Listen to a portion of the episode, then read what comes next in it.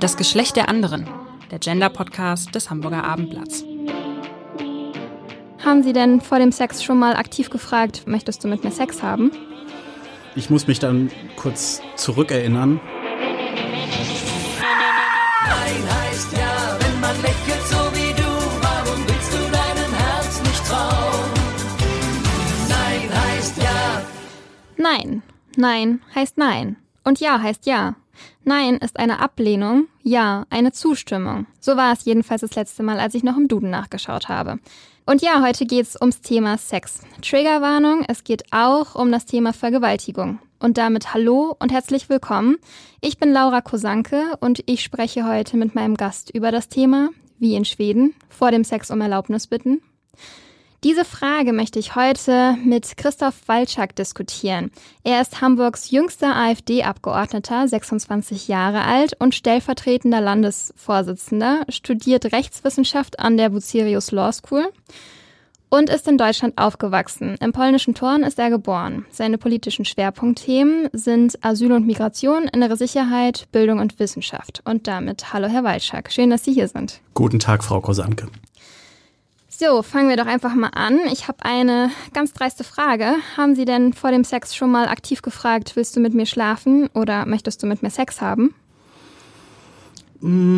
Also, ich muss mich dann kurz zurückerinnern. Ich glaube, ich habe nicht explizit gefragt, sondern das hat sich situativ dann häufig so ergeben. Können Sie die Situation ähm, vielleicht ganz grob umschreiben?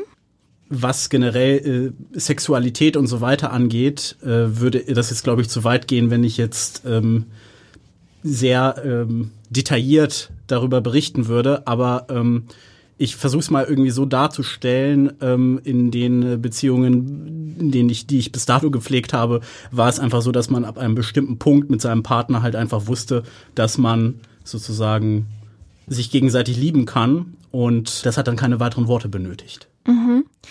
Und wie stehen Sie zu dem Schlagerlied von G.G. Anderson? Ich würde da Ihre Meinung teilen. Also ähm, das kann sein, dass das vielleicht ähm, im Bierzeltrausch ganz gut ankommt, so ein Schlager, aber es ist natürlich so, ja heißt ja, nein heißt nein. Also wenn jemand sagt, ich möchte äh, mit dir sozusagen keinen Sex haben, dann muss man das respektieren. Mhm. Würden Sie sagen, dass ein Hm, Nein auch ein Nein ist? Ein Hm, Nein ist ein Nein. So kann aber, äh, sage ich mal, wenn man das lebensnah äh, sozusagen ähm, auffasst, natürlich dazu führen, dass ähm, aus einem Hm, Nein vielleicht dann irgendwann ein Hm, Ja doch wird.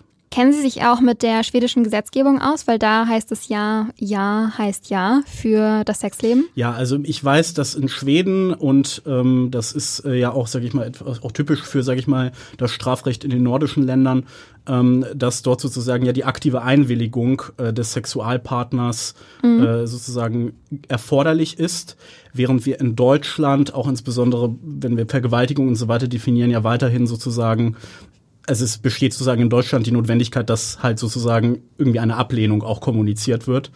Ähm, es gab, soweit ich weiß, äh, jetzt auch eine gesetzliche Anpassung in den letzten Jahren dahin. Früher war es ja sogar erforderlich, dass sozusagen sich zum Beispiel, wenn eine Frau vergewaltigt wird, aktiv wehrt, damit das als Vergewaltigung gewertet ist. Aber ähm, in Schweden ist das halt, wie gesagt, natürlich nochmal deutlich anders, wenn man sagt, äh, dort muss eine ausdrückliche Zustimmung äh, vorliegen. Genau, das ist richtig. Seit ähm, 2018 gilt in Schweden Ja heißt Ja. Das bedeutet, Sex ohne verbale oder nonverbale Zustimmung ist ein Strafbestand. Dafür müssen Menschen tatsächlich aktiv werden, so ein passives Lächeln, ähm, wie eben der Schlagersänger singt. Dein Lächeln ist so schön, dein, dein Nein heißt eigentlich ein Ja. Ähm, das ist kein stilles Einverständnis, das ist gar kein Einverständnis und das gilt auch nicht als Ja. Ähm, und es kann im Ernstfall so sein, dass der Täter tatsächlich für Vergewaltigung verurteilt wird. Regierungschef ähm, Stefan Löffen sagte dazu 2017 Folgendes. Sex muss freiwillig sein. Ist er nicht freiwillig, so ist er illegal. Im Grunde ist die Botschaft einfach. Man bringt in Erfahrung, ob der, mit dem man Sex haben will, auch Sex haben will. Ist das unsicher? Lass es sein. Und Richterin Anna Hanell, die selber an dem ähm, Gesetz, an der Ausarbeitung des Gesetzes beteiligt war, hat dazu noch gesagt, sich äh, aktiv körperlich zu beteiligen, das ist ein Zeichen von Zustimmung. Das heißt, man muss mhm. jetzt nicht Ja schreiben und ähm, es, es wird nicht vertragsähnlich, weil dann könnte man ja sagen, okay, hey, du hast vor dem Sex gesagt Ja, während des Sex willst du nicht mehr in das Vertragsbruch. Das ist so nicht der Fall. Ähm, es ist alles sehr kompliziert. Das ähm, ja, hat die Opposition auch sehr kritisiert zu Anfang. Nichtsdestotrotz zieht Dänemark jetzt nach. Ab ähm, nächstem Jahr soll es auch dort Ja heißt Ja heißen. Bis jetzt ähm, war es ein Nein heißt Nein, wie in Deutschland. Und um jetzt vielleicht noch kurz zum deutschen Kontext zu kommen, bevor wir darüber auch ganz diskutieren können, da haben Sie auch ganz recht. Das stimmt, 2016 wurde eine Gesetzesnovelle beschlossen. Ähm, zuvor mussten Menschen, die vergewaltigt wurden, zeigen, dass sie ähm, sich gewehrt haben. Da wurde aber die sogenannte Schockstarre nicht beachtet, weil viele Menschen haben nicht beigebracht bekommen, sich zu wehren, sind so geschockt, so überrascht, dass sie gar nichts machen können. Ähm, seit 2016 gilt nun Nein heißt Nein zum Schutz der Opfer. Dieses Nein heißt Nein, was eben in Deutschland gilt, das gilt auch in Irland, in Großbritannien, in Belgien, in Zypern, in Island und in Luxemburg viel Theorie dahinter, alles hm. klar soweit? Absolut, ja. Ist aber auch natürlich eine ähm, interessante und auch spannende Diskussion, weil ähm, wir ja letzten Endes ähm, hier schauen müssen, also das ist jedenfalls aus meiner Sicht so, diese Gesetzesnovelle, die damals durchgeführt wurde, war richtig, weil wie Sie selbst sagen, nicht jedes Opfer einer Vergewaltigung äh, leistet aktiv Widerstand, ja. Ähm, und insofern war das ganz richtig, aber gleichzeitig muss man aus meiner Sicht natürlich äh, aufpassen, dass es nicht zu einer ja, und deswegen wird es Sie nicht erstaunen, dass ich die Regelung in Schweden durchaus etwas kritisch sehe, ähm, zu einem zu tiefgreifenden Eingriff äh, in ähm, ja die Intimsphäre und das Privatleben der Menschen untereinander kommt. Ja, wir sprechen hier, sage ich mal, ja meistens auch über Vorgänge, die äh, an denen meistens ja nur zwei Menschen teilnehmen, ja, und ähm, wo sich dann auch immer die Frage stellt, wenn wir dann jetzt strafrechtlich sehr hohe Barrieren aufbauen und sagen, es muss Ja heißt Ja, eine ausdrückliche Zustimmung vorliegen. Und wenn die sozusagen nicht verbal erteilt werden muss, äh, vielleicht durch das Verhalten des jeweiligen Partners, kann es natürlich auch immer sein und vorstellbar sein, dass äh, hinterher dann äh, sozusagen der Partner sagt, ja, das war aber gar nicht so gemeint. Fangen wir doch mal ähm, mit, mit wirklich der ersten Frage an. Ähm, was ist denn nun gut am deutschen Gesetz? Also am deutschen Gesetz ist zunächst mal gut, das ist natürlich besser als, als das, was wir davor hatten. Ähm, es umfasst jetzt auch, wie gesagt, Fälle, bei denen ähm, die Schockstarre, die Untätigkeit einer Frau oder eines anderen Vergewaltigungsopfers. Ich muss vielleicht einen kleinen Einschub dazu machen. Also ich stelle mir bei Vergewaltigungsopfern halt natürlich immer klassisch eine Frau vor. Das zeigen ja auch alle Statistiken, dass Frauen ja auch am meisten davon betroffen sind. Ähm, möchte da, da aber dazu jetzt nicht, sage ich mal, jetzt irgendwie Männer oder so davon ausgehen. Genau, ja. sind alle Geschlechter ähm, davon betroffen, genau. Frauen am meisten. Und äh, aber das ist sozusagen im Kopf einfach das Bild, das man natürlich hat, äh, die vergewaltigte Frau. Ähm, und äh, die sind jetzt natürlich durch diese Gesetzeslage besser geschützt. Gleichzeitig, dadurch, dass es sozusagen weiterhin ähm, erforderlich ist, äh, mit dieser Formel Nein heißt Nein, kommt das ja zum Ausdruck, äh, eine Ablehnung in irgendeiner Form zu bekunden und sei es auch nur ganz schwach verbal, ähm, wird aus meiner Sicht die Grenze der Strafbarkeit so gesetzt, dass wir weiterhin eine Situation haben, bei der äh, sozusagen jemand, der eine sexuelle Handlung initiiert, nicht ständig Angst haben muss, ähm, dass sozusagen das vielleicht irgendwann später kriminalisiert wird, weil es eben doch noch erforderlich ist, dass man sozusagen ab einem bestimmten Punkt signalisiert wird und sei es nonverbal, das möchte ich nicht. Das heißt, damit ja. kommen Sie quasi dem schwedischen Gesetz zuvor und sagen, das schwedische ist falsch. Ich würde sagen, das schwedische ist übertrieben, ja. Ich fange auch mal mit dem deutschen Gesetz an. Ich finde es gut, dass jetzt keine Gegenwehr mehr nachgewiesen werden muss. Das hat eine YouTuberin auch sehr schön zusammengefasst. Nina Deißler sagt Folgendes. Sagen wir mal, du hast eine interessante Frau kennengelernt und du bietest dir einen Kaffee an. Du sagst, hey, Lust auf Kaffee? Und sie sagt, oh ja, ich habe total Lust auf einen Kaffee mit dir. Das ist ein Ja. Wenn sie dir sagt, dass sie keinen Kaffee haben will, mach keinen Kaffee. Ganz egal, wie schön der Abend war, sie will keinen. Das ist ein Nein. Vielleicht wart ihr abends aus und etwas trinken und Kaffee scheint eine total gute Idee zu sein, um den Abend zu beenden. Du machst dir also Kaffee und dann bemerkst du, dass es ihr schlecht geht oder dass sie sogar ohne Bewusstsein ist. Würdest du ihr dann Kaffee in den Hals kippen, weil sie doch vorher Ja gesagt hat zu Kaffee? Bewusstlos zu werden heißt Nein. Und wenn ihr nachts einen Kaffee hattet und eingeschlafen seid, dann möchte sie nicht morgens davon aufwachen, dass du gerade versuchst, ihr Kaffee einzuflößen, während sie noch schläft. Wenn du also verstehst, dass es absolut klar ist, dass du Menschen nicht dazu zwingst, Kaffee zu trinken, wenn sie keinen Kaffee mögen, wenn sie keinen Kaffee verlangt haben oder wenn ihnen einfach nicht nach Kaffee ist, dann ist es doch auch total einfach zu verstehen, wenn es um Sex geht. Nein heißt Nein. Sie schütteln den Kopf. Warum schütteln Sie den Kopf? Also ich glaube, in der Pauschalität ist das nicht wirklich lebensnah. Also würde ich schon fast sagen, ist lebensfremd. Ähm, natürlich ist es ein Unterschied, ob man sich zum ähm, Kaffeetrinken verabredet oder ob man zusammen Geschlechtsverkehr hat. Aber ich würde mal erstens sagen, dass viele menschliche Beziehungen, ja, äh, äh zwischen, zwischen zwei Sexualpartnern ähm, oder auch, auch viele, viele Ehen, Partnerschaften, die entstehen, ist aus meiner Sicht ähm, doch immer äh, eine reelle Möglichkeit gegeben, dass ein derjenige, den man sozusagen gerne als Partner hätte, nicht haben will. Ja, dass man sozusagen Zurückweisung erfährt. Und nun kann man jetzt natürlich sagen, ja, okay, so, so, so sage ich mal, wenn, wenn jemand sagt, nein ist nein und dann mache ich einen Rückzieher. Oder, insbesondere wenn man die andere Person liebt, dann wird man sich doch natürlich nicht sagen, ja, dann mache ich keinen Rückzieher, sondern dann versuche ich weiterhin, um diese Person zu werben. Vielleicht überlegt sie sich's anders und es ist ja auch durchaus denkbar, dass die Person es sich ab einem bestimmten Punkt anders überlegt. Also, ähm, wenn jemand partout nicht haben will, dass jemand mit mir Kaffee trinken gehen will, sage ich mal, dann muss er das, glaube ich, schon äh, auch stärker und deutlicher artikulieren und seinerseits dann zum Beispiel auch den Kontakt abbrechen. Ja, ist natürlich noch was anderes. Das muss man natürlich äh, äh, konstatieren, wenn äh, sozusagen jemand jetzt sexuelle Handlungen vornehmen will. Äh, und dann wird gesagt Nein. Dann muss man natürlich auch ein schwaches Nein akzeptieren. Ja, aber ich würde sagen, dass es sozusagen binär ist, eins oder null, ja oder nein, das wird einfach nicht der Realität zwischenmenschlicher Beziehungen gerecht. Ich widerspreche und ich sage, mhm. dass ähm, ja immer ja sein muss und nein immer nein. Und wenn das bestimmte Menschen nicht auf die Reihe kriegen und eigentlich nein sagen und ja meinen, dann sind das diejenigen, die falsch handeln natürlich auch diejenigen, die ein Nein kein Nein sein lassen. Ich denke nicht, dass man nur weil man sich vielleicht diesem Spiel hingeben will oder diesem konservativen Bild, dass äh, Frauen ja stereotyp sich zieren und dass man um sie kämpfen muss. Das geht so gar nicht. Mir ist es schon selber passiert, dass ähm, mir gesagt wurde, du kannst ja jetzt nicht einfach sagen, dass du das nicht wolltest, du wolltest es doch auch. Und da ging es halt um eine Art Machtdominanz. Und nein, das wollte ich nicht. Ich habe mir dann auch Gehör geschafft.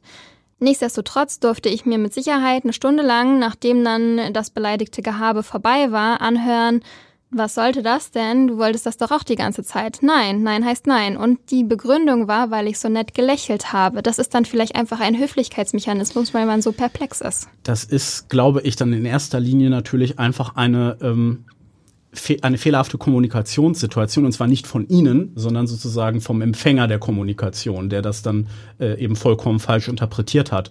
Ähm, insofern ist es ja auch gut und richtig und insofern ja auch natürlich auch, auch sehr charakterstark, dann aber sehr deutlich zu machen, nein. Ähm, aber darauf würde ich gar nicht hinausgehen wollen. Ich weiß gar nicht, ob das jetzt so unbedingt ein konservatives Rollenverständnis ist. Ich würde einfach immer sagen, jede Frau, egal ob die Frau jetzt besonders charakterstark oder charakterschwach ist, und übrigens auch jeder Mann natürlich, hat äh, das und jeder Recht, andere Mensch. Hat das und jeder andere.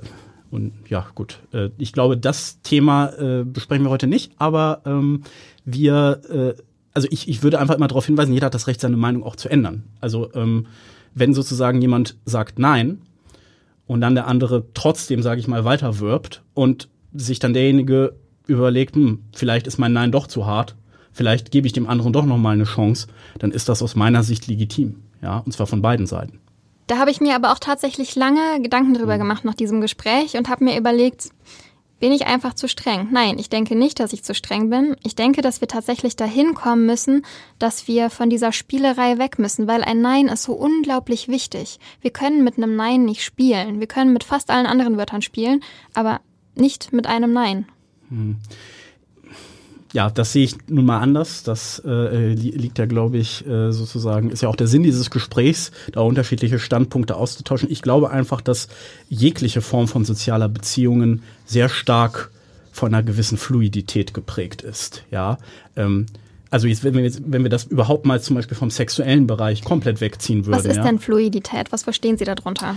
Naja, Dieses Spiel von Ja und nehmen Nein. Sie mal an, Sie haben irgendwie morgens in, in der Firma oder hier beim Abendblatt eine Redaktionskonferenz und da melden Sie sich irgendwie zu Wort und dann sagen Sie etwas und dann wird dann meinetwegen irgendwie inhaltlich äh, drüber gesprochen, so aber dann ein Kollege oder eine Kollegin sagt dann irgendwie, äh, widerspricht Ihnen plötzlich aus einem inhaltlichen Grund, so.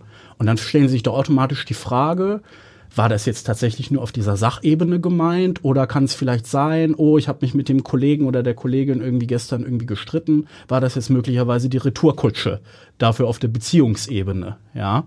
Ähm, es gibt ja verschiedene Formen der Kommunikation und ähm, solche Sachen, da wir ja sozusagen ja nicht Gedanken lesen können, werden ja immer bis zu einem gewissen Grad ähm, auch einfach nur Interpretation sein, ja, die man sozusagen als Mensch da tätigen muss. Und dieses, das ist natürlich genauso auch, wenn es sozusagen um romantische oder sexuelle Beziehungen geht, dass viele Sachen im Fluss sind und sozusagen nicht von vornherein determiniert werden. Ich bekomme den Gedanken daraus. Ich denke aber, dass beim Sex große Regeln überschritten werden. Und Sex Ja. kann als Machtinstrument genutzt werden. Im Krieg wird Sex oft als Waffe Ja. benutzt. Und deswegen denke ich, dass wir diesem Thema noch mehr Sensibilität widmen müssen. Vor allem, weil es einfach dieses pure Dominanzding ist. Und wir eben in einer Gesellschaft leben, die sich Gott sei Dank, wenn auch zu langsam, modernisiert und äh, Frauen gleichgestellt hat zu Männern sind. Nichtsdestotrotz denke ich, dass man, dass viele, viele Menschen beim Sex noch ihre alte, gewohnte Dominanz ausleben wollen und dass viele sich nicht zu wehren wissen. Also ich würde dazu zwei Punkte machen. Der erste Punkt ist, der Fairness halber muss man sagen, es sind ja nicht nur die Männer, die sozusagen ähm, eine Art Dominanzgehabe ähm, damit markieren wollen. Es gibt natürlich auch Frauen, und ich möchte das jetzt gar nicht numerisch beziffern, wie viele das sind, aber es gibt natürlich auch Frauen, die setzen sexuelle Reize auch ganz bewusst ein, insbesondere in einem männerdominierten Umfeld, um äh, sich halt eben Vorteile zu verschaffen. Ja. Inwiefern Reize einsetzen?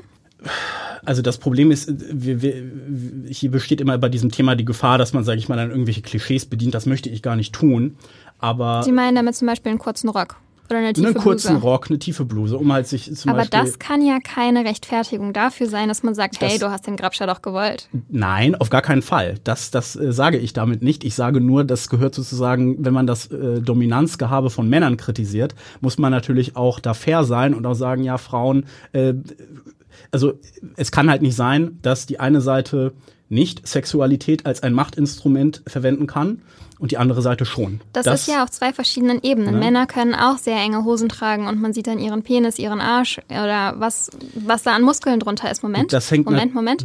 Und ähm, bei Frauen, da gehen sie quasi einmal auf das zwischenmenschliche Verhalten und einmal auf das, auf die körperliche Erscheinung. Ich finde, dass man das nicht vergleichen kann. Dann müsste man eher im Konterschluss sagen, ja, aber Frauen, und das ist nicht meine Meinung, aber Frauen ducken sich mehr, Frauen wollen die Unterwürfigen sein, Frauen wollen genommen werden, diese Meinung kursieren ja auch. Ich finde, dann müsste man das eher auf diese Ebene bringen, weil das rein äußerliche mit dem zwischenmenschlichen Verhalten zu vergleichen, finde ich, funktioniert nicht.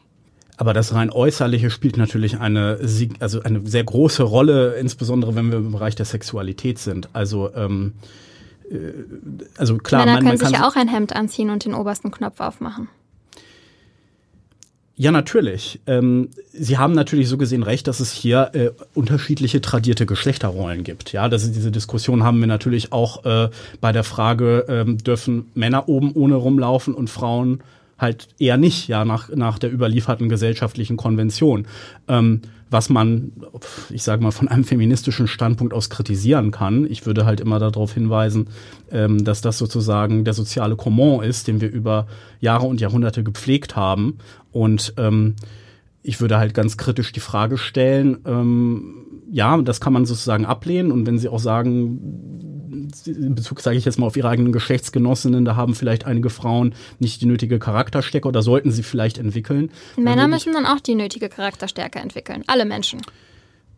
Also es ist so gesehen, unabhängig davon, wie wir es drehen und wenden, ja aber ein, äh, ich sage mal, äh, läuft das auf eine ich sage es ganz vorsichtig, eine Umerziehung der Menschen von dem hinaus, wie sie bis dato sind. Und das Korrekt. sind, und das, das ist sind, doch auch richtig. Weg von Stereotypen. Nein, nein, nein. Gut, also gut. Aber ich wir kommen ja vom gut, Thema ab. das- Ich würde ja. gerne, ich würde gerne wieder auf das Thema, wie in Schweden vor dem Sex um Erlaubnis bitten zurückkommen. Gerne auf der Basis von Sex Ja. äh, argumentieren. Ansonsten ähm, schweifen wir wirklich viel zu weit vom Thema Ja, ab. es sind natürlich immer fundamentale Fragen, die da mit berührt sind. Aber gut, machen wir Okay, mal weiter. wir, wir fangen, machen einfach mal mit der zweiten Frage weiter. Vielleicht lässt sich das hier dann da einbinden. Was ist denn gut am schwedischen Gesetz? Am schwedischen Gesetz ist natürlich äh, prima facie gut, dass ähm, Leute, die vergewaltigt worden sind und das auch tatsächlich äh, wurden, dass sie es einfacher haben, äh, sozusagen äh, die, die nötigen Beweise äh, zu erbringen, damit jemand letzten Endes verurteilt wird.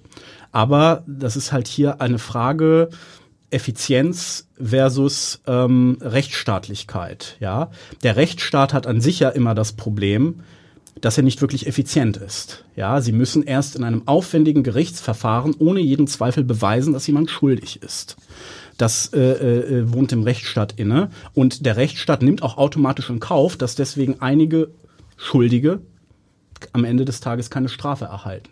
Ich bin aber kein Freund davon, dass, dass wir dort den Standard absenken, um sie dann einfach ver verurteilen zu können. Ich wäre eher Uiuiui. dafür, ich wäre eher dafür, dass wenn man tatsächlich jemanden äh, zweifelsfrei belangen kann, dass man ihn dann auch sehr hart bestraft, härter als wir das bisher tun. Der Meinung bin ich nicht. Das konnten Sie sich ja wahrscheinlich schon Ja. denken. Ähm, vielleicht nochmal zu dem schwedischen Gesetz. Ich finde das sehr gut, weil man aktiv werden muss, weil man dieses falsche Denken, dass ein Nein ein Ja sein könnte, wenn man nur lang genug wirbt, dadurch überwinden könnte, weil man aktiv Ja sagen muss oder man sich aktiv körperlich beteiligen muss und nicht einfach nur in den Arm genommen werden, geküsst werden und dann liegt man auf der Couch. Das funktioniert so nicht. Und zu den langen Verfahrensdauern. In äh, Stockholm war das tatsächlich nicht so, dass es Ewigkeiten gedauert hat. Das Gesetz gibt es ja seit 2018. Und schon 2019 kam der erste Fall dann tatsächlich vor Gericht und wurde, wurde verurteilt. Da ähm, ging es um einen Mann, der eine Haftstrafe von zwei Jahren und drei Monaten bekommen hat wegen verschiedener Delikte. Eins davon war, weil eine Frau zwar zugestimmt hatte, dass er bei ihr übernachten durfte, aber sie hat gesagt, ich möchte keinen Sex mit dir haben. Trotzdem ähm, hat der Mann ihr in der Nacht seine Finger in ihren Unterleib eingeführt, hat damit ihren Willen nicht geachtet und nicht nur vorsätzlich, sondern grob fahrlässig gehandelt, weswegen er eben in dieser Strafe von zwei Jahren und drei Monaten acht Monate wegen dieser einen Nacht bekommen hat. Das hat ein Jahr gebraucht. Gut, wenn in dem Fall aber natürlich die Frau ab einem bestimmten Punkt Nein gesagt hat, wäre das natürlich auch nach deutscher Rechtslage nicht legal gewesen. Ne? Also ähm, Das stimmt, hätte man aber wahrscheinlich schwieriger beweisen können. Genau, das hätte man schwieriger beweisen können. Das ist genau mein Punkt. Und ich würde sagen, wir sollten Rechtsstaat, also ich, ich kann sozusagen verstehen, dass man solche Menschen bestrafen möchte. Aber wenn man jetzt anfängt, rechtsstaatliche, prozedurale Standards dafür abzusenken, indem man einfach die Strafbarkeit erweitert, widerspricht das jedenfalls meinem Verständnis von einem Rechtsstaat. Das muss ich einfach äh, so sagen. Vielleicht auch nochmal zu, zu Ihrem Argument, dass Sie lieber härtere Strafen vergeben wollen. In ähm, Schweden hat dieses Gesetz, das Ja heißt Ja-Gesetz, tatsächlich bewirkt, dass es längere Strafen gibt, wenn physische Gewalt angewendet wurde, was wiederum dafür spricht, dass dann eben härtere Vergewaltigungen auch härter geahndet werden, was ich auch sehr gut finde. Ja, wobei sie natürlich kein Ja braucht Ja-Gesetz benötigen, um einfach den Strafrahmen anzuheben. Das könnt, kann der Gesetzgeber ja, wenn er das möchte, äh, jederzeit tun. Ja, aber dann würden ja diese ganzen kleineren, immer noch sehr schlimmen Dinge hinten runterfallen. Sie können auch für kleinere Delikte die Strafen erhöhen. Da würde ich äh, jederzeit, auch als Abgeordnete in der Bürgerschaft, gut, das entscheiden wir natürlich nicht in der Bürgerschaft, das entscheidet der Bundestag, aber ähm, Sexkriminelle also müssen aus meiner Sicht hart bestraft werden. Sie werden viel zu gering bestraft. Ich finde es zum Beispiel auch ein Unding, Unding, soweit ich weiß. Vergewaltigung ist es noch immer möglich, dass da Leute äh, mit zwei Jahren Bewährung rausgehen. Ja. Und das ist aus meiner Sicht inakzeptabel. Also jeder, der äh, jemand anderen vergewaltigt, der muss aus meiner Sicht ins Gefängnis. Finden Sie denn das schwedische oder das deutsche Gesetz praktikabler und warum? Die Frage nach der Praktikabilität hat ja sehr stark mit der Effizienz zu tun. Natürlich sind beide Gesetze ja praktikabel. Auch die Schweden wenden ja ihr Gesetz an, auch wir wenden unsere Gesetze an. Ähm, wie gesagt, praktikabel ist beides. Ich glaube, das ist aber nicht die Frage, äh, die, die äh, ich mir da stellen würde. Die Frage ist letzten Endes, was sorgt, was, welches Strafgesetz ist so gesehen das bessere, indem es einerseits Menschen schützt und andererseits aber dafür sorgt, dass Menschen nicht leichtfertig zu teilweise erheblichen Strafen verurteilt werden. Und in der Aber das Gesamt ist ja von den Statistiken her definitiv nicht der Fall. da müssen Sie mir kurz die Statistik nennen. Können wir gerne nochmal durchgehen. Von 100 Frauen, die vergewaltigt werden, erlebt nur etwa eine einzige eine Verurteilung. Das liegt daran, dass 85 Prozent der Frauen keine Anzeige machen und dann gibt es folglich auch keine Verurteilungen. Und von den 15 Prozent, die übrig bleiben, werden letztendlich nur 7,5 Prozent der Täter verurteilt. Das sagt Kriminologe Christian Pfeiffer. Ja, Sie sagen es bestimmt, 85 Prozent der Frauen melden sich nicht, aber eben diese 15 Prozent bleiben da und 7,5 Prozent der Täter werden letztendlich nur verurteilt. Gut. Das spricht doch für das 15, Gegensätzliche. 15 Prozent der Frauen erheben dann einen Vorwurf. Aber auch Herr Pfeiffer, auch wenn, wenn, wenn ich Herrn Pfeiffers äh, kriminologische Arbeit schätze, kann ja nicht mit Sicherheit sagen, dass alle diese Vorwürfe auch zutreffend sind. Ja, also das, das wissen wir einfach nicht, eben weil wir sozusagen äh, keine Verurteilungen am Ende stehen haben. Im Länderbericht Deutschland an die Europäische Kommission heißt es, entgegen der Stereotype ist die Quote der Falschanschuldigungen nur bei drei Prozent. Gut, da würde ich fragen, wie die Europäische Kommission das erheben will und wie sie das besser wissen kann als ein Gericht. Ja, aber es ist auch ein offizielles Dokument, dem man Gehör schenken sollte. Ja, das ist ein offizielles Dokument. Herr Trump ist Präsident der Vereinigten Staaten und seine Tweets haben auch so mit offiziellen Charakter, würden Sie wahrscheinlich auch nicht sagen, dass das alles stimmt. Also äh, mich Ja, aber da, Donald Trump also, können Sie ja nun wirklich bei weitem nicht mit dem Länderbericht Deutschland und der Europäischen Kommission ihn, vergleichen. Wenn es ihn nur um Gott die, bewahre. wenn es ihn nur um die institutionelle Legitimation von etwas geht. Ich will damit einfach nur zum Ausdruck bringen, also es reicht nicht aus, dass sie sich auf ein Autoritätsargument berufen. Man müsste, man müsste sich da schon die Methodologie anschauen, wie hat die Kommission das auch äh, ermittelt, ja, weil das kann man ja logischerweise nur mit so einer Sicherheit ermitteln, wenn die Kommission genau sagen könnte, ähm, äh, wo sozusagen ähm, tatsächlich eine sexueller Übergriff stattgefunden hat und wo nicht. Und das würde ich jetzt einfach mal bezweifeln, dass die Kommission das ähm, mit, mit, mit, dieser, mit dieser hohen Sicherheit sagen kann. Aber ich glaube, das würde den Rahmen sprengen, wenn wir ja, jetzt. dann drehen äh, wir das aber einmal kurz um. ja. Dann äh, würde ich aber auch gerne die methodologische Sicherheit wissen, ähm, dass zu viele Falschanschuldigungen vorgebracht werden.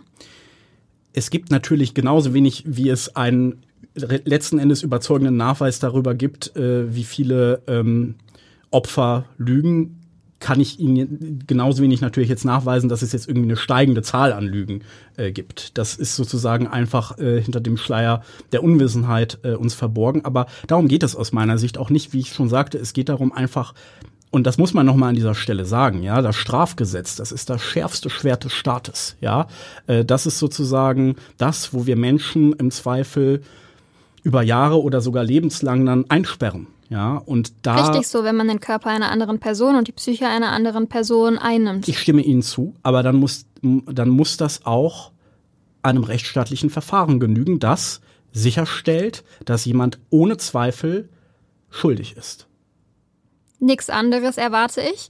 Und äh, mir ist auch gerade noch ein Argument eingefallen, ähm, was auch wieder für das schwedische Gesetz spricht. Wenn ein, eine Person in eine Schockstarre fällt, kann die Person auch nicht Nein sagen, weil sie in dieser Schockstarre ist. Wenn sie aber Ja sagen muss, kann da alles, ähm, quasi jedes Problem gelöst werden. Also auch nach deutscher Rechtslage ist es so, dass wenn man sozusagen die äh, Wehrlosigkeit eines Opfers ausnutzt, zum Beispiel wenn zum Beispiel wenn jemand schläft, ja, und man, sage ich mal, dann ähm, sexuelle Handlungen an ihn vornimmt, äh, äh, diese Person vergewaltigt, dann ist das auch schon ja nach deutscher Rechtslage strafbar. Dann kommen wir doch nochmal zurück dazu, ähm, was jetzt praktikabler ist. Da haben Sie ja schon was gesagt. Ich würde gerne noch ein anderes Argument mit in den Raum bringen.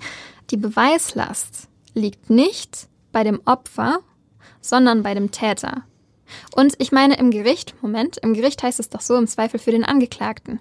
Dann wäre es doch ein doppelter Schutzmechanismus für den Angeklagten, wenn wie im deutschen Gesetz, wenn ich vergewaltigt worden wäre, auch noch beweisen müsste, dass ich Nein gesagt hätte oder irgendwie ähnlich mich mit Nein geäußert hätte. Ja, das ist aber leider, also ich finde, das muss ich sagen, also Sie haben es ja jetzt sehr äh, äh, prägnant auch geschildert. Ich finde das schrecklich, ja. Ähm, ich weiß, äh, Sexualverbrechen sind eine der schlimmsten Formen von Verbrechen, die wir überhaupt kennen. Aber auch hier kann man aus meiner Sicht nicht eine Beweislastumkehr äh, einführen. Das widerspricht sozusagen meinen tiefsten inneren rechtsstaatlichen Überzeugungen, dass sich sozusagen jetzt der Angeklagte exkulpieren muss. Aber im Ja? Zweifel für den Angeklagten. Wenn Wort gegen Wort steht, kommt der Angeklagte doch frei.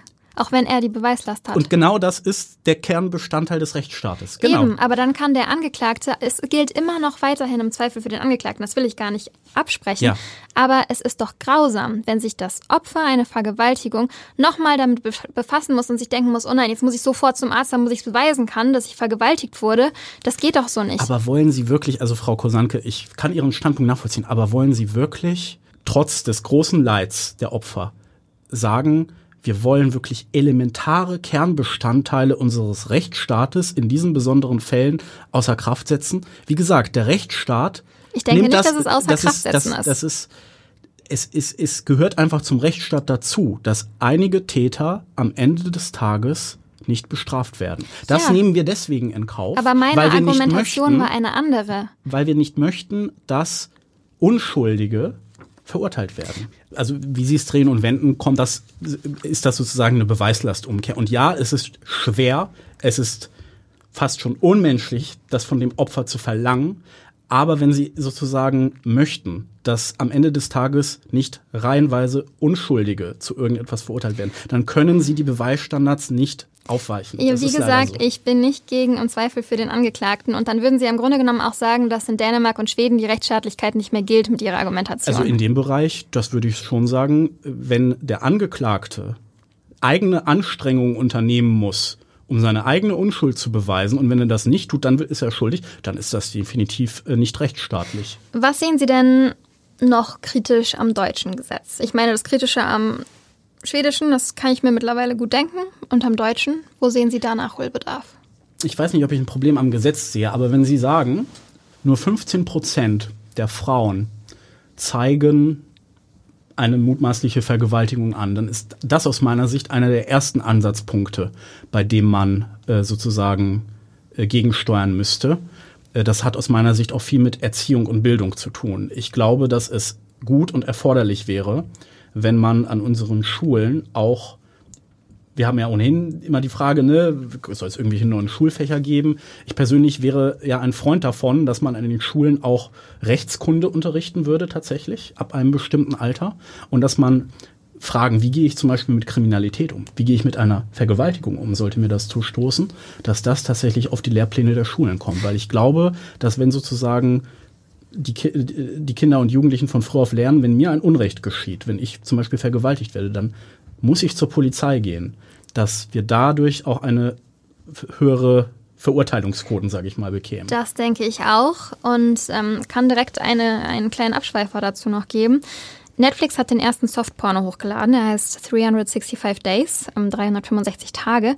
Da geht es um eine Frau, die entführt wird, eigentlich in einer Beziehung ist ähm, und sie wird eben entführt und ihr Entführer sagt, hey, du hast jetzt 365 Tage Zeit, dich in mich zu verlieben. Wenn du dich nicht in mich verliebst, ja, müssen wir mal gucken, aber eigentlich verliebst du dich in dieser Zeit in mich und wir werden dann für immer zusammenleben. Am Anfang wehrt sie sich, kann abhauen, wird dann doch wieder eingefangen, verliebt sich in ihn, heiratet ihn. Noch romantisierender kann eine Vergewaltigung, ein Stockholm-Syndrom nicht dargestellt werden und ich finde, auch da müssten Schulen im Bildungsplan früher ansetzen und aufklären, was rote Linien überschreitet und was nicht. Denn für mich überschreitet dieser Film eine rote Linie und das sagt zum Beispiel auch Duffy, eine amerikanische Sängerin, die selber Vergewaltigung erlebt hat und hat sich in einem offenen Brief an Netflix gewandt. Ja, da haben wir, glaube ich, inhaltlich überhaupt keinen Dissens. Ich kenne jetzt diesen Film nicht. Ich weiß nur, Netflix Müssen Sie sich auch nicht anschauen, er ist grausam. Ja, gut, das ist natürlich letzten Endes natürlich die Frage, was Netflix macht. Man muss sich dann natürlich die Frage auch hier natürlich stellen, ab welchem Punkt sozusagen ist dann auch der Gesetzgeber gefordert, da einzugreifen. Äh, Die Kunst- und Meinungsfreiheit ist halt nun mal sehr weit. Ich würde halt jedem äh, anraten, der so empört ist, sich dann vielleicht überlegen, ob man Netflix mit einem Abonnement weiterhin unterstützen muss. Es gibt aber noch viel mehr gravierende Dinge. Zum Beispiel kennen Sie garantiert das Weihnachtslied Baby It's Cold Out There. Das, ich kann nicht singen, sonst würde Ich ich es bin Ihnen popkulturell nicht so gut gebildet, aber Okay. Sie haben es sicherlich mit. Ähm, das Lied auf Englisch habe ich nicht mit dabei. Sie nicht dabei, okay. Aber ich habe zwei Kolleginnen einige Textpassagen einsprechen lassen und die vorher auf Deutsch übersetzt. Alles klar. Das hören wir uns jetzt mal an. Ich muss leider heim. Draußen ist es kalt, mein Schatz. Nein, ich kann nicht bleiben. Draußen ist es kalt, mein Schatz. Der Abend war Ich hoffe, dass du bleibst. so schön. Ich will deine Hände halten. Sie sind kalt wie Eis.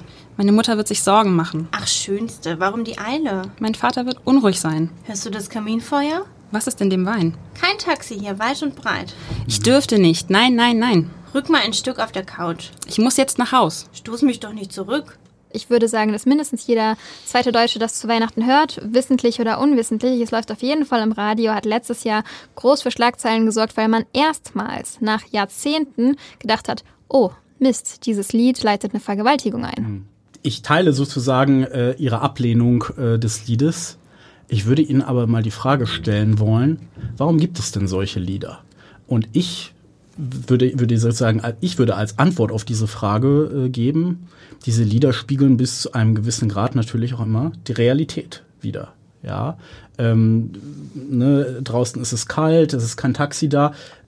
Das äh, hört sich ja fast schon autobiografisch an, ja, im Sinne von, äh, äh, das ist eine Szene, die man sich, äh, die, die sich der Interpret dann sicherlich auch äh, entweder für sich hätte selbst vorstellen Das war können. mal in einem ja. Film initial. Ja, genau. Und ähm, wir kommen ja sozusagen zu dem zurück, was wir schon davor besprochen haben. Ähm, ich glaube, so ein Lied ist auch ein Spiegel unserer gesellschaftlichen Verhältnisse und der Realität. Natürlich kommt es zu solchen Szenen, auch im echten Leben, nicht, nicht nur in irgendwelchen Liedern. Und diese geben das wieder. Aber das Lied macht doch eins klar. Ein Nein heißt Nein ist nicht in den Köpfen der Mehrheit angekommen. Und vielleicht ist es auch einfach zu unverständlich, auch wenn es für mich komplett unverständlich ist, dass es unverständlich ist. Die Protagonistin im Lied sagt doch, dass sie gehen möchte und sie geht dann nicht, weil sie einfach nicht gelassen wird. Und sie fragt sogar, was war in dem Wein und und ich finde, dieses Lied transportiert einen Inhalt, der so nicht gesellschaftstauglich ist. Und umso wichtiger ist mir, dass wir zum Ja heißt Ja kommen und zu einer Frage, einer sehr wichtigen Frage, einer intimen Frage. Willst du mit mir schlafen? Finden Sie denn die Frage antörend? Willst du mit mir schlafen oder willst du mit mir Sex haben? Ob geflüstert ins Ohr oder laut geschrien vom anderen Ende der U-Bahn? Also ich persönlich jetzt auf gar keinen Fall, ja. Ähm, ich äh, glaube, auch viele weitere Menschen würden das auch nicht als antörend empfinden. Ich glaube, sie wollen jetzt so ein wenig hinaus auf diese ähm, Diskussion um sogenannte Catcalls, ja, die es sozusagen äh, äh, ja auch häufiger äh, Können Sie das dann nochmal erklären mit den Catcalls? Catcalls, ja, das Problem ist, ich bin selbst keine Frau, deswegen bin ich davon deutlich weniger betroffen, aber ich habe mir auch von weiblichen Freundinnen berichten lassen und äh, das war auch für mich, sage ich mal, sehr aufschlussreich, weil ich konnte, kann mir das als Mann wirklich auch kaum vorstellen, ja, äh, dass es häufiger so ist, dass wenn Frauen im öffentlichen Raum unterwegs sind, in der U-Bahn, auf der Straße, ich sag mal einfach, sie dann auf eine sexuelle Art und Weise angesprochen werden von Männern, die irgendwie im Auto vorbeifahren oder irgendwie in der Ja, natürlich, das ja. kommt vor. Das kommt mehr Das, als genug das kommt vor. vor und das finde ich persönlich auch ganz schrecklich. Aber zur Frage zurück. Ich äh, finde, wenn man mich, wenn man mir zum Beispiel ins Ohr flüstert, willst du mit mir schlafen? Und ich dann ja zurück sage, eine sehr ermächtigende Position, weil ich selber über meinen Körper und mich entscheiden darf. Wir sollten uns das öfter fragen. Und vielleicht, kleine Hausaufgabe für all die Hörer da draußen, probieren Sie das nächstes Mal einfach mal selbst. Und nach den Hausaufgaben folgt das Fazit. Ich denke nach wie vor, dass es für deutsche Opfer zu schwierig ist und dass es mit einem Ja heißt Ja besser gehen würde. Es würde eine klarere Botschaft senden, wann Sex gewollt ist und wann nicht. Es würde auch die Letzten überzeugen, nicht Nein zu sagen, wenn sie Ja meinen, denke ich. Man sollte klar signalisieren, was man will. Und es gibt eben Menschen, die in Schockstarren verfallen. Da kann auch ein ein gedachtes Nein nicht helfen, weil sie eben nichts über die Lippen bringen. Bevor ich Ihre Meinung bekomme, machen wir noch ein kurzes Blitzlicht. Ja. 60 Sekunden, 10 Fragen. Sie antworten in einem Wort. Sind Sie fertig? Ja. Gut. Fan vom Weihnachtslied Baby Oh It's Cold Out There? Nein. Werden Sie sich zu Weihnachten im Kreis Ihrer Familie dieses Lied anhören und im Anschluss eine Nein-Ja-Debatte ansprechen? Nein und nein. Bedeutet Nein-Ja? Oh, da muss ich jetzt nachdenken. Bedeutet nein, ja. Also nein heißt nein und ja heißt ja. Sind Sie ein Ja-Sager? Manchmal. Wären Sie gerne immer ein Ja-Sager? Nein. Lieber Ja heißt Ja oder Nein heißt Nein? Nein heißt nein. Finden Sie es wichtig, über die Frage des Ja's zu diskutieren oder ist die Frage jetzt ausgelutscht? Das ist eine wichtige Frage, die muss man diskutieren, ja. Muss mehr Härte ins deutsche Gesetz? Ja bei der Strafe. In einem Wort, was fehlt im deutschen Gesetz? Härte. Haben Sie heute gerne über das Thema diskutiert? Sehr gern. Und jetzt Ihr Fazit. Ich finde tatsächlich, dass wir uns Gedanken machen sollten über die Catcalls, die wir ja auch angesprochen hatten. Das ist ja nach derzeitigem Stand nicht strafbar, wenn es nicht direkt eine Beleidigung ist. Da könnte man mal aus meiner Sicht tatsächlich vielleicht auf dem Bereich der Ordnungswidrigkeit etwas niedrig, niedrigschwelliger ansetzen, ohne jetzt gleich Leute dafür ins Gefängnis zu sperren. Danke für Ihr Schlusswort, Herr Walschak, und dass Sie heute mein Gast waren. Ich verabschiede mich. Wir hören uns beim nächsten Mal wieder. Tschüss. Weitere Podcasts vom Hamburger Abendblatt finden Sie auf abendblatt.de slash podcast.